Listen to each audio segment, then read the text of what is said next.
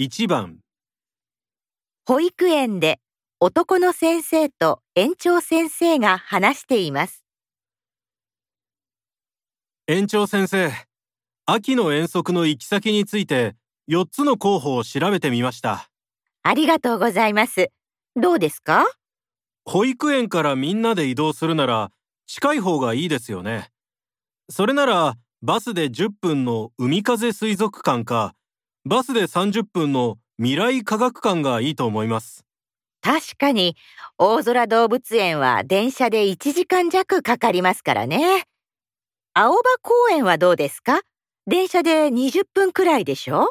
でも最寄り駅からのバスが廃止されちゃって15分くらい歩かなきゃいけないんです。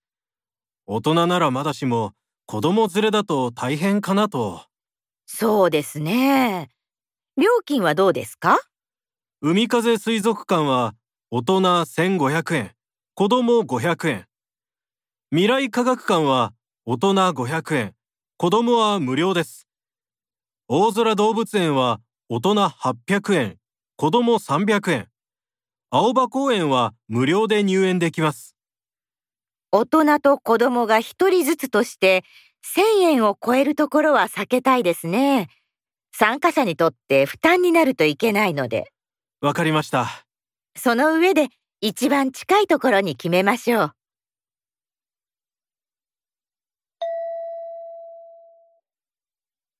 秋の遠足はどこに行きますか？1、海風水族館、2、未来科学館、3、大空動物園、4青葉公園。